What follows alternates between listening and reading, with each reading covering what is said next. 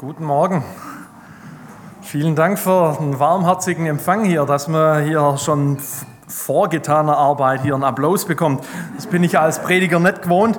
Wie soll ich dich empfangen? Also diese Frage habt ihr hier heute mir gegenüber sehr, sehr freundlich ähm, hier beantwortet. Ich möchte zu Beginn beten. Himmlischer Vater, du bist der, der uns hier zusammenbringt. Hab Dank für die Geschichten, für die Ereignisse, die wir gehört haben, wie du auf ganz unterschiedliche Arten und Weisen mitten in unserem ganz normalen Leben Wunder tust, wo du in schwierigen Situationen Dinge tust, die wir selber nicht hätten machen oder träumen können. Ich bitte dich um deine gute Gegenwart auch weiterhin in diesem Gottesdienst durch die Lieder, die wir schon gesungen haben und das, was wir noch singen dass du wirkst in der Kinderbetreuung, dass du ihnen nahe bist und sie schon von klein an auf merken, dass sie neben ihrem menschlichen Papa mit dir einen weiteren Vater haben. Und ich bitte dich darum, dass du auch einen Blick in dein Wort segnest, dass du sowohl das vollmächtige Hören und auch das vollmächtige Reden schenkst. Und wir rechnen damit, dass du wirksam bist mitten unter uns an diesem ersten Advent. Amen. Es ist dunkel, kalt, nass und es gibt keinen Weg raus.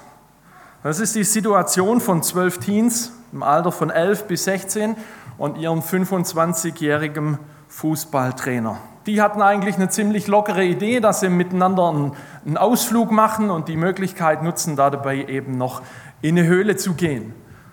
Spannende Geschichte mit Reladung Karls irgendwo in eine Höhle hinein. Gute Sache. Dumm nur, dass es während sie rein sind, begonnen hat zu regnen. Nicht nur ein bisschen, sondern stark und mächtig. Es hat so viel geregnet, dass der Wasserspiegel in der Höhle angestiegen ist. Es ging so sehr zur Sache mit dem Wasser, dass sie immer weiter hinten weiter rein mussten in diese Höhle und nicht rausgekommen sind. Am 23. Juni war das. Und so sitzen sie in der nassen Dunkelheit, ohne zu wissen, ob sie wieder rauskommen. Und vielleicht waren manche von euch ja schon mal so hier in der Höhle, jetzt nicht unbedingt hier die Schauhöhle, wo du gefühlt hier mit dem Auto fast reinfahren kannst, so viel Platz und alles ausgeleuchtet, sondern eben ganz und gar dunkel, wo nur der Schein deiner eigenen Tassenlampe da ist. Und da dann für einen Moment mal kurz hinzusitzen, die Lampe aus schon ein Gefühl für sich. Aber zu wissen, du kommst da nicht mehr raus mit eigener Kraft und die eigene Lampe lässt irgendwann nach oder du machst sie eben aus, damit man noch ein bisschen Strom spart. Ist ein ganz anderes Gefühl, muss ein ganz anderes Gefühl sein. Wenn dann aus Minuten Stunden werden, aus Stunden gefühlte Tage, diese Zeit mit einer wahnsinnigen Ungewissheit, ein Hunger, der sich irgendwann meldet, die Kälte. Höhle ist klassischerweise nicht so zimmertemperaturmäßig warm, es ist ein Stück Angst da. Die Frage, wie kommen wir wieder raus? Auf Hilfe angewiesen sein, ist nicht unbedingt ein schönes Gefühl. Anfangs vielleicht nur zu überlegen, hey, gibt es irgendwie noch einen, einen Trick? Wer ist der von uns, der am besten schwimmen kann, tauchen kann, dass man vielleicht wieder rauskommt? Und zu merken, aus eigener Kraft raus gibt es keine Lösung. Und eigentlich nur das übrig bleibt, nämlich einzugestehen, ich kann mir selber nicht helfen. Das ist diese Situation von diesen zwölf Teens und ihrem Mitarbeiter, ihrem Fußballtrainer, die 2018 in Thailand in einer Höhle gefangen waren. Am 23. Juni war dieser Ausflug. ihre Eltern haben relativ schnell gemerkt, dass da was nicht stimmt. Aber bis man sie tatsächlich gefunden hat, hat es neun Tage gedauert. Neun Tage. Mehr und mehr in der Dunkelheit. Am 2. Juli dann erst war, zum Plötz, war plötzlich und ganz unerwartet das Leuchten von einer fremden Stirnlampe da. Eine Stirnlampe, die plötzlich sie anstrahlt. Und man merkt, dass da irgendwie Licht da ist. Ich glaube, so viel Freude an ein bisschen Licht hat man selten. Dass dieser Schein der Taschenlampe plötzlich so viel Hoffnung gibt und die Stimme, die hinter diesem Licht unterwegs ist, die sagt, wir holen euch raus. Und plötzlich kommt mitten in dieser Dunkelheit was zustande. Plötzlich flammt was auf. Nicht unbedingt, dass man in Lumen messen kann, sondern dass man in Hoffnung misst. Am 23. Juni waren sie da drin. Am 2. Juli wurden sie entdeckt und erst versorgt. Und es hat noch gedauert bis zum 10. Juli, bis der letzte von diesen Jungs und ihren Mitarbeitern eben wieder draußen waren. Ein Bild von ihnen im Krankenhaus mit, mit einem Porträt von einem Taucher, der bei dieser Geschichte verstorben ist. Bei dieser Mühe, diese 13 Personen aus dieser dunklen Höhle rauszubekommen. Insgesamt waren 1000, über 1000 Leute beteiligt, mehr als zehn Nationen. Und diese Rettung hat einem Taucher sogar das Leben gekostet. Im Dunkel sitzen, auf Hilfe von außen angewiesen sein. Darum geht es effektiv auch im Advent. Und ein Text, den ich mit euch angucken will, kommt aus Jesaja 9. Und ich möchte euch vorlesen nach der neuen evangelistischen Übersetzung. Und da heißt es folgendermaßen. Das Volk, das im Dunkeln lebt, sieht ein großes Licht. Licht strahlt auf über denen, die im Land der Todesschatten wohnen. Du wächst in Jubel und machst die Freude groß. Sie freuen sich äh, vor dir wie in der Erntezeit und sie jubeln wie beim Beuteverteilen. Denn wie am Tag von Midian zerbrichst du das drückende Joch das ihnen den Rücken gebeugt, den Stock, der sie angetrieben hat. Denn jeder Stiefel, der dröhnend daherstampft, jeder Mantel, der sich in Blutlachen wälzt, wird ins Feuer geworfen und verbrannt. Denn ein Kind ist uns geboren, ein Sohn ist uns geschenkt. Das wird der künftige Herrscher sein. Gott hat ihm seinen Namen gegeben. Wunderbarer Berater, kraftvoller Gott, Vater der Ewigkeit, Friedensfürst. Seine Macht reicht weit und sein Friede hört nicht auf. Er regiert sein Reich auf Davids Thron, seine Herrschaft hat für immer Bestand, denn er stützt sie durch Recht und Gerechtigkeit. Das wird Jahwe, der allmächtige Gott, im Eifer, nein, das wirkt Jahwe, der allmächtige Gott, im Eifer seiner Leidenschaft. Jesaja. Jesaja lebt in einer Zeit, die ist nicht sonderlich bequem.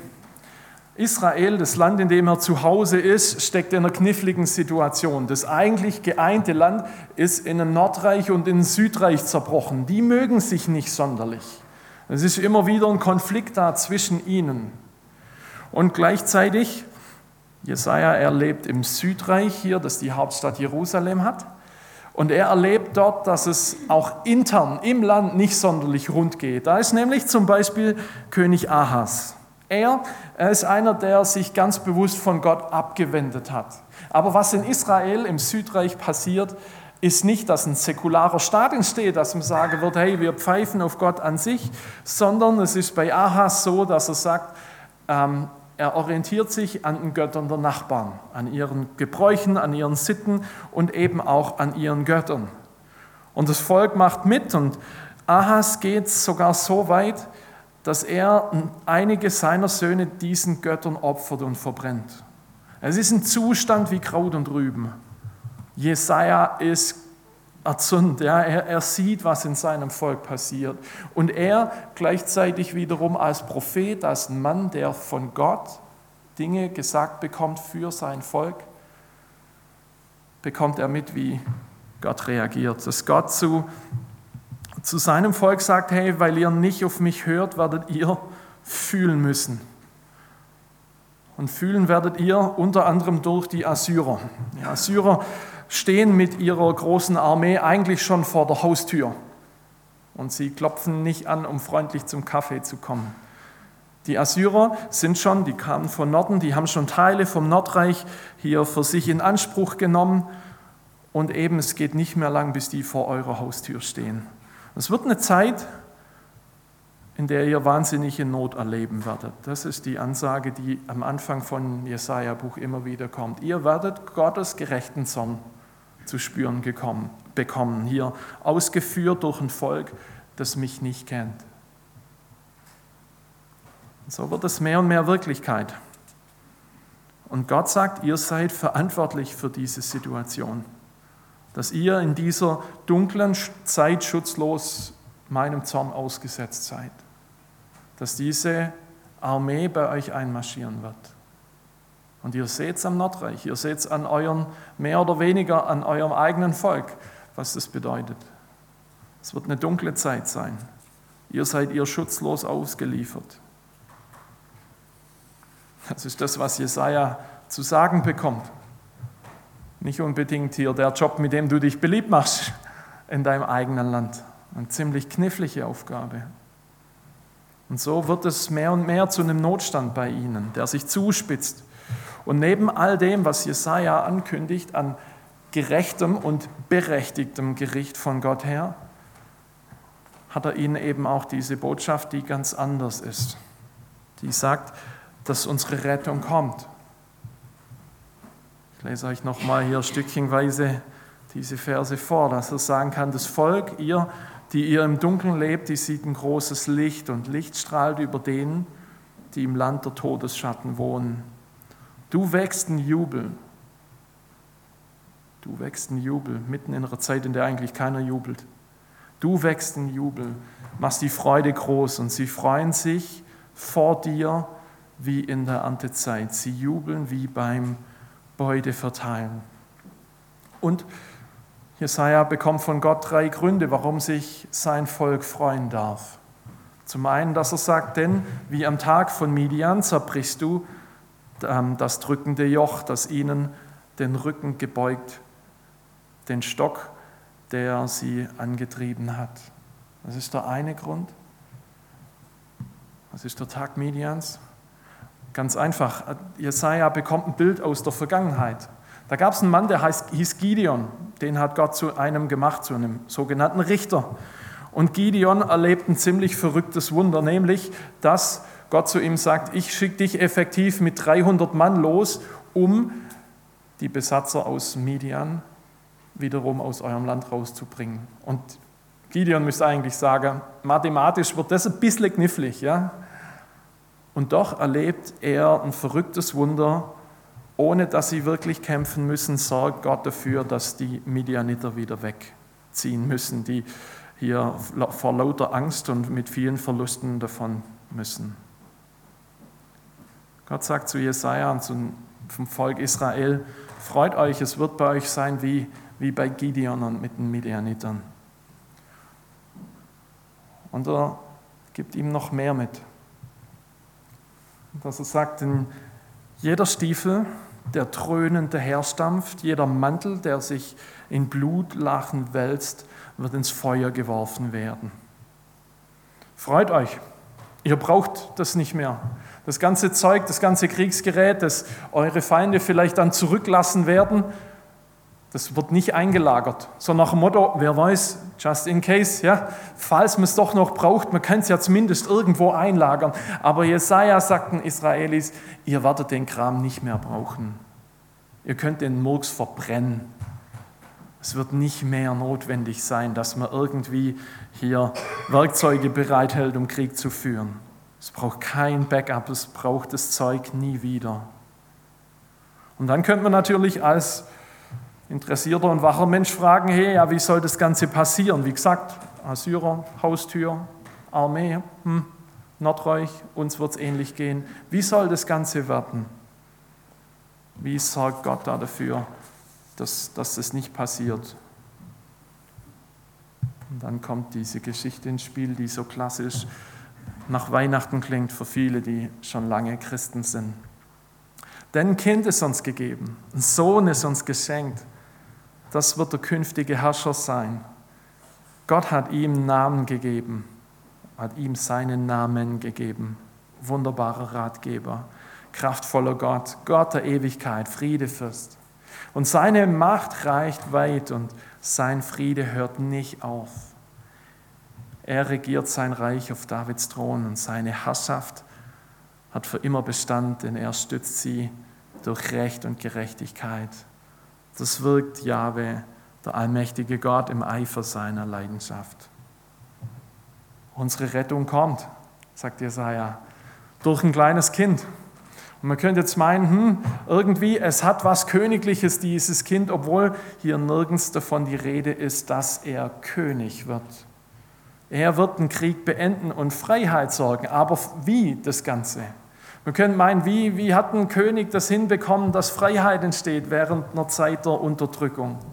War er ein wahnsinnig cleverle, ja, der gewusst hat, wie kann ich militärisch geschickt agieren und dann eben mit Gottes Hilfe, dass so in dieser Kombination was Gutes entsteht? Jesaja bekommt es von Gott gesagt, nee, das wird ganz anders laufen. Dieses Kind hat ziemlich merkwürdige Namen. Wir sind gerade mitten dabei, hier selber für unseren ersten Nachwuchs hier Namen zu suchen. Ja? Da machst du doch manches an Gedanken hier, wie soll das Kind heißen, was hat der Name für eine Bedeutung. Und hier bekommt dieses Kind sehr, sehr merkwürdige Titel, sehr merkwürdige Namen. Wunderbarer Berater. Er wird ein krasser Gegensatz zum König Ahas sein. Er wird gute Entscheidungen treffen denn er hat Gott im Blick. Kraftvoller Gott. Mächtiger Titel. Wenn du auf den Trichter kämst, deinem Kind diesen Namen zu geben, wow, ja, spricht auf jeden Fall von Selbstbewusstsein, oder? Mein Junior kann. Einen Menschen ist das eigentlich übertrieben, oder? Es geht um deutlich mehr als um eine normale Person. Ja? Ein Kind, das selber Gott ist, Vater der Ewigkeit nicht weniger verrückt. Bei den Königen gab es das hin und wieder damals, dass sie sozusagen gesagt haben, ich bin der Vater meiner Nation, aber nicht für die Ewigkeit. Selbst die Verrücktesten waren nicht so drauf, dass sie gesagt haben, ich bin der, der ewige Vater für meine Nation. Und nicht zuletzt dann eben, er ist der Friedefürst, ein friedlicher König, der keine Gewalt braucht, der Friede schafft für immer unsere Rettung kommt. Das ist, das ist Jesajas große Ansage. Unsere Rettung kommt. Und wenn du diese Titel so anguckst und die Bedeutung anschaust, könnte man merken, hey, es geht um mehr als irgend so ein kleiner Royal, der auf die Welt kommt, auf den sich hier die Presse nachher stürzt und sagt, Oleg, ja, kleines Kind, wow. und hier noch wahnsinnig viel Geschichten drüber schreibt. Es geht um mehr als so ein kleiner Royal der dafür sorgt, dass die, äh, die Assyrer wieder weg müssen. Gott macht hier was Besonderes. Es ist, als würde er selber kommen. Und das Spannende ist, dass Jesaja das nicht erlebt hat. Jesaja hat wahrscheinlich die Erwartung gehabt, da kommt jetzt in den nächsten neun Monate oder ein bisschen später kommt ein Kind zur Welt, auf, das, auf den das alles zutrifft. Aber wenn man ehrlich ist, und in die Geschichte guckt, ja, Jerusalem wurde nicht von Assyrern eingenommen, denen hat es schon mal gereicht, dass sie den nördlichen Teil haben. Danach hatten die Assyrer Stress mit den Babylonier. Das waren so die Nächste, die gesagt haben, wir wären gern Weltobermacht. Aber es gab keinen König, der Israel in Freiheit regiert. Im Gegenteil, mit den Königen in Israel ist Erdenbach runtergegangen. Wirklich erfüllt und das ist das, das, was mich persönlich auch irgendwie, was mir zu schaffen macht, ein Stück weit, ist die, die Feststellung, dass sich es wirklich erfüllt hat mit Jesus. Aber erst 700 Jahre später. Dass Jesaja das gesagt bekommt von Gott, aber keine konkrete Zeitangabe kriegt. Da brauchst du ganz schön Sitzfleisch. Und dann wird es Wirklichkeit, dass dass Jesus kommt, dass es Wirklichkeit wird. Unsere Rettung kommt in Form von diesem ja doch kleinen Kind, dessen Art, wie er zur Welt gekommen ist, sehr, sehr jenseits von der Norm ist. Dass Gott sagt, ich sorge dafür, dass diese Frau schwanger wird, ohne dass sie mit ihrem Mann geschlafen hat. Das ist jenseits von allem, was medizinisch logisch ist. Dann kommen diese Sterndeuter, das sind so die Astrologen, ganz abgedrehte Typen hier aus dem Osten, die sagen, hey, wir kommen, um, um was? Um, um einen König zu sehen. Und immer wieder kommt es im Leben von Jesus vor, dass die Leute ihn sehen und diese Hoffnung haben und sagen, jawohl, du bist der König. Und die sagen, dir setzen wir die Krone auf und du schmeißt die ganzen Besatzer in unserem Land raus, die Römer, die damals dann inzwischen hier am, am Drücker waren. Immer wieder war die Hoffnung da, jetzt ist der König da. Und doch war Jesus ganz anders, dass er gar nicht König sein wollte, sondern dass er seinen Schwerpunkt drin hatte, dass, dass er Menschen zeigt, wie Gott ist. Und in der Hinsicht ist er ein wunderbarer Ratgeber, dass die Leute sehen und erkennen, wer Gott ist und wie er über sie denkt. Was es heißt, zu Gottes Volk zu gehören. Die Leute erleben, wie Jesus Menschen gesund macht. Und sie merken, hey, der Kerl ist mehr als irgendwie ein Rabbi, ja, so ein jüdischer Gelehrter.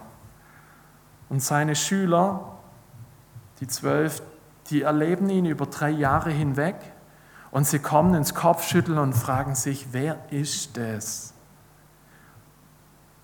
Und Jesus fragt sie, was denkt ihr? Wer bin ich? Mit wem habt ihr es hier drei Jahre zu tun? Und sie kommen an den Punkt, dass sie sagen, du bist Gottes Sohn. Und so merken sie, ja, in ihm ist was. Er ist wie diese Person, die angekündigt wurde. Er ist der kraftvolle Gott. Er, er ist sowas wie dieser Vater der Ewigkeit. Und sie erleben bei dem, dass Jesus da war, das, was so gar nicht königlich ist, was so gar nicht in die Erwartung reinpasst, nämlich, dass Jesus von Römern gefangen genommen wird, gekreuzigt wird. Über seinem Kreuz steht, ja, hier hängt der König der Juden. Mhm. Den könnt ihr abhaken. Er war es nicht wirklich. Und sie erleben, wie er wieder aufersteht und bekommen ein Verständnis dafür, warum er am Kreuz sterben musste. Dass es es gebraucht hat, damit Menschen wieder neu Teil von Gottes Familie werden können, dass sie Friede mit Gott erleben. Insofern ist er ein Stück weit auch Friedefürst.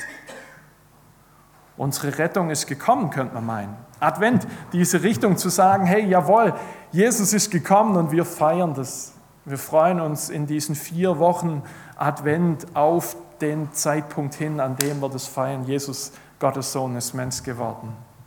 Eigentlich könnte man sagen, das ist nicht mehr die angemessene Zeitform. Eigentlich müsste man doch sagen, hey, das müssten wir im Perfekt schreiben. Er ist gekommen. Aber gleichzeitig, gleichzeitig ist diese, diese Verheißung von Jesaja noch nicht erfüllt. Gleichzeitig fehlt da noch ein Stück. Ja, Jesus ist gekommen, aber er ist noch nicht der König, dem alles untergeordnet ist. Er ist noch nicht der König, er ist noch nicht der, wie, wie es jemand anders in der Bibel schreibt, wie Paulus das sagen kann, hier alle Knie werden sich vor ihm beugen und jeder bekennt, dass er der Herr ist. Das erlebe ich noch nicht. Das erlebe ich nicht, wenn ich irgendwo mit Menschen rede irgendwo in Böblingen bin oder mich mit Freunden unterhalte, das erlebe ich noch nicht. Und von dem her kann ich sagen, ja, er ist schon gekommen. Aber gleichzeitig, so sagt man in der Theologie, gibt es noch einen Verheißungsüberschuss. Sonntagmorgen Theologiebegriffe. Ein Verheißungsüberschuss auf gut Deutsch, ist noch nicht komplett erfüllt. Und wir warten effektiv drauf, so sagt die Bibel, dass Jesus wiederkommt. Und dass der Tag Wirklichkeit wird, an dem es dann echt so ist, dass sich alle Knie vor ihm beugen. Und jeder zur Ehre Gottes bekennt, hey, er ist der Herr. Unsere Rettung kommt wieder, kommt noch wieder. So müsste man eigentlich sagen. Und dieser Zustand, in dem wir drinstecken, wenn man ihn vergleicht mit diesen Jungs in dieser thailändischen Höhle, man könnte sagen, wenn du dich mit dem Assoziieren vergleichen willst. Es ist wie in der Höhle zu stecken, aber die Rettungskräfte waren schon da, sind schon da, haben dich erst versorgt.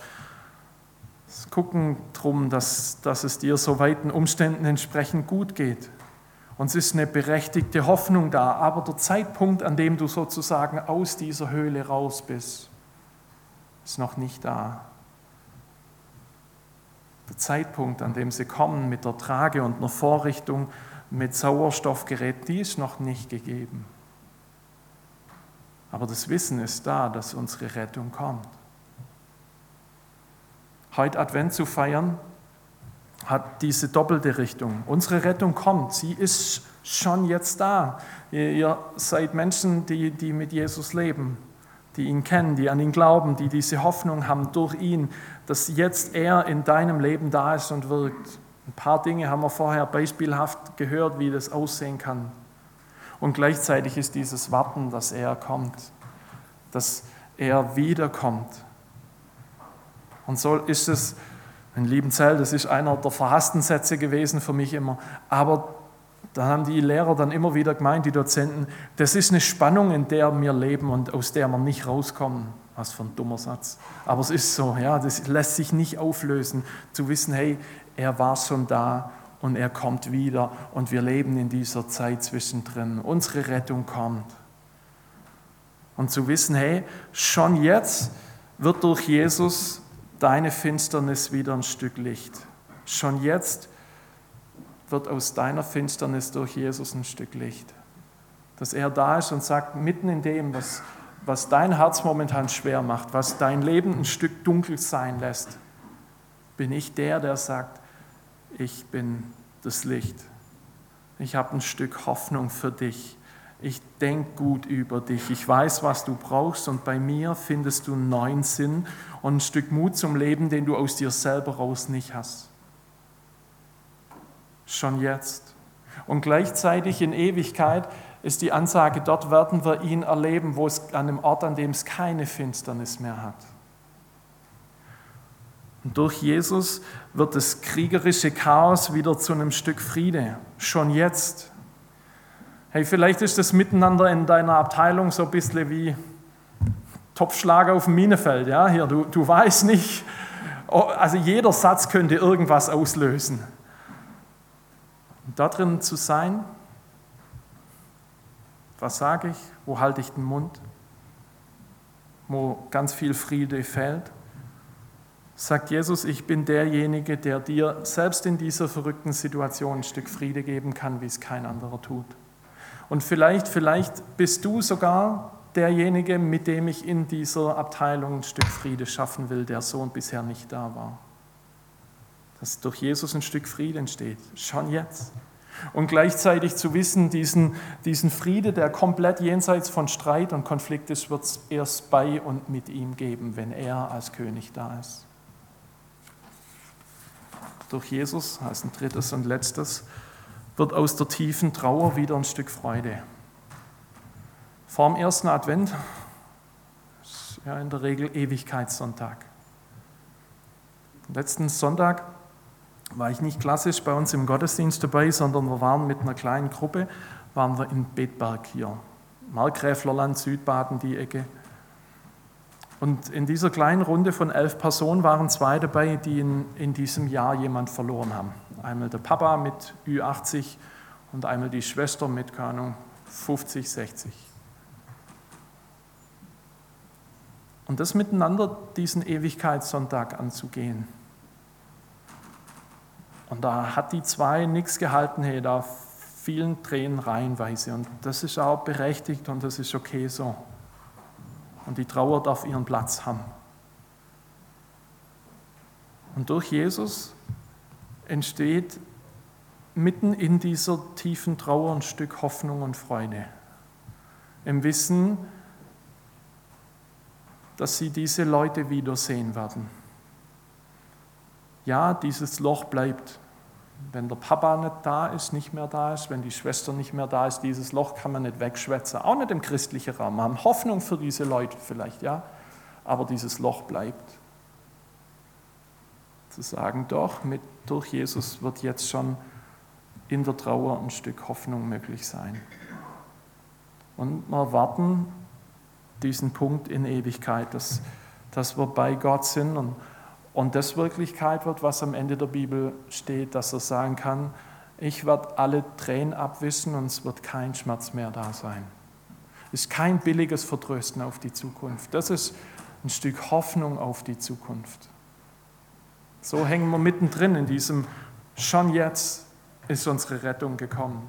Und gleichzeitig in dem Wissen, sie kommt erst noch. Und wir hoffen und warten auf sie.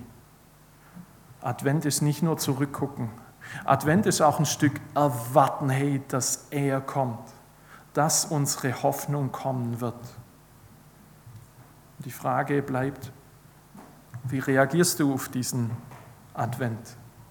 Auf dieses Wissen von schon jetzt ist er gekommen, er hat alles für dich getan, damit du Teil von Gottes Familie sein kannst. Und diesem noch nicht, diese Ewigkeitshoffnung bei ihm, dass er wiederkommt, das ist auch Advent. Was ist deine Reaktion drauf? Man dachte, sie kann vielleicht in drei Richtungen gehen. Vielleicht hat dieses unsere Rettung kommt, was da damit zu tun, dass ich mir Dinge ehrlich eingestehen muss. Zu wissen, ich brauche Rettung, setzt eigentlich was sehr, sehr Ernüchterndes voraus, nämlich dass ich feststellen muss, eigentlich kann ich mir selber nicht helfen. Wie diese Kerls in der Höhle. Wir kommen nicht von selber raus. Wir brauchen externe Hilfe. Ist nicht unbedingt cool das eingestehen zu müssen und ein Stück Stolz vielleicht runterschlucken zu müssen. So, hey, brauche ich das wirklich? Timothy Keller, ein Amerikaner, den ich sehr schätze, hat in einem Buch hier geschrieben zu Weihnachten. In Deutsch heißt es Stille Nacht, Heilige Nacht, ist eigentlich ein dummer Titel fürs Buch.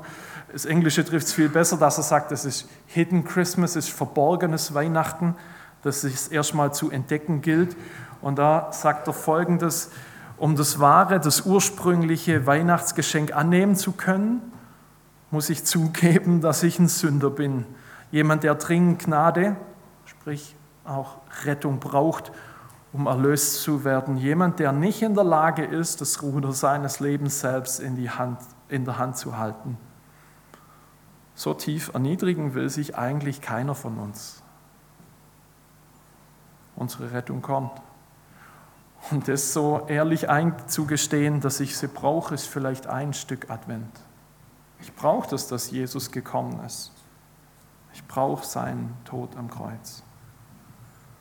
Seine Rettung, ja, die Rettung, die kommt, kann vielleicht eben auch das bewirken, was wir vorher miteinander getan haben, dass wir miteinander singen und dass neben dem ehrlichen Eingestehen eine herzliche Freude da ist, zu sagen, hey, du hast alles getan, dass ich wieder Teil deiner Familie sein darf. Du hast alles getan und wir freuen uns auf Weihnachten, auf dieses Erinnern, du bist gekommen. Vielleicht ist, damit will ich schließen, neben dem ehrlichen Eingestehen und der herzlichen Freude vielleicht auch dieses hoffnungsvolle Erwarten da, dass es Wirklichkeit wird, dass er kommt. Und dieser Tag da ist, an dem das Wirklichkeit wird dass er voll und ganz aus der Finsternis deines Lebens Licht macht, dass er aus dem konflikthaften Chaos deines Lebens Friede macht und dass aus der tiefen Trauer wieder voll und ganz Freude wird. Unsere Rettung kommt. Und damit es am Montag wieder Platz nimmt bei mir selber, ich bin ein Mensch, der immer wieder Erinnerungen braucht. Und ich komme ursprünglich aus einem kleinen Dorf auf der Alp mit 800 Leuten. Vor der Zeit in Böblingen waren wir in einem mit 450. Wow, jetzt hier plötzlich Böblingen ein bisschen größer. Und eine Geschichte, die mich als Dorfkind immer wieder beunruhigt ist, wenn man irgendwo Martinshorn hört. Da zucke ich automatisch kurz zusammen. Oh, was ist los? Fährt Feuerwehr, Polizei, Rettungswagen. Aber vielleicht, wenn du geschickt in, in Sindelfingen in der Innenstadt wohnst und da öfters mal hier auch sowas zu hören ist, vielleicht ist für dich der Klang vom Martinshorn, wurscht egal, welche Einsatzkräfte unterwegs sind, so eine Erinnerung zu sagen, hey, ja, unsere Rettung kommt. Ich bete mit uns.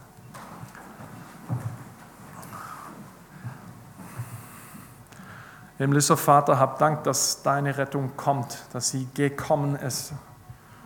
Und mit allem Unverständnis, warum zwischen Jesajas Ankündigung und dem, dass Jesus da war in dieser Welt, dass er geboren ist, dass es 700 Jahre gebraucht hat, bin ich doch froh, dass du es Wirklichkeit werden hast lassen. Dass durch dieses erste Kommen deines Sohnes diese Wirklichkeit sich so komplett verändert hat und wir dich als den Vater neu kennenlernen durften, dass du es möglich machst, dass wir wieder Teil deiner Familie sind. Und gleichzeitig ist ein Warten darauf, dass du wiederkommst, Jesus. Manchmal gibt es Tage, da wäre es schön, du wärst schon längst da. Manchmal sind es Tage, an denen ich hoffe, dass du und dir noch ein bisschen Zeit lässt, damit Menschen dich kennenlernen, bevor du wiederkommst. Und du weißt um die Situationen, die hier mit im Raum versammelt sind, wo ein Hoffen auf dein Licht da ist, wo ein Hoffen darauf da ist, dass du Friede schenkst, wo du mitten im Schmerz Heilung gibst. Und ich bitte dich darum, dass du das schon jetzt tust auf deine unnachahmliche Art und Weise.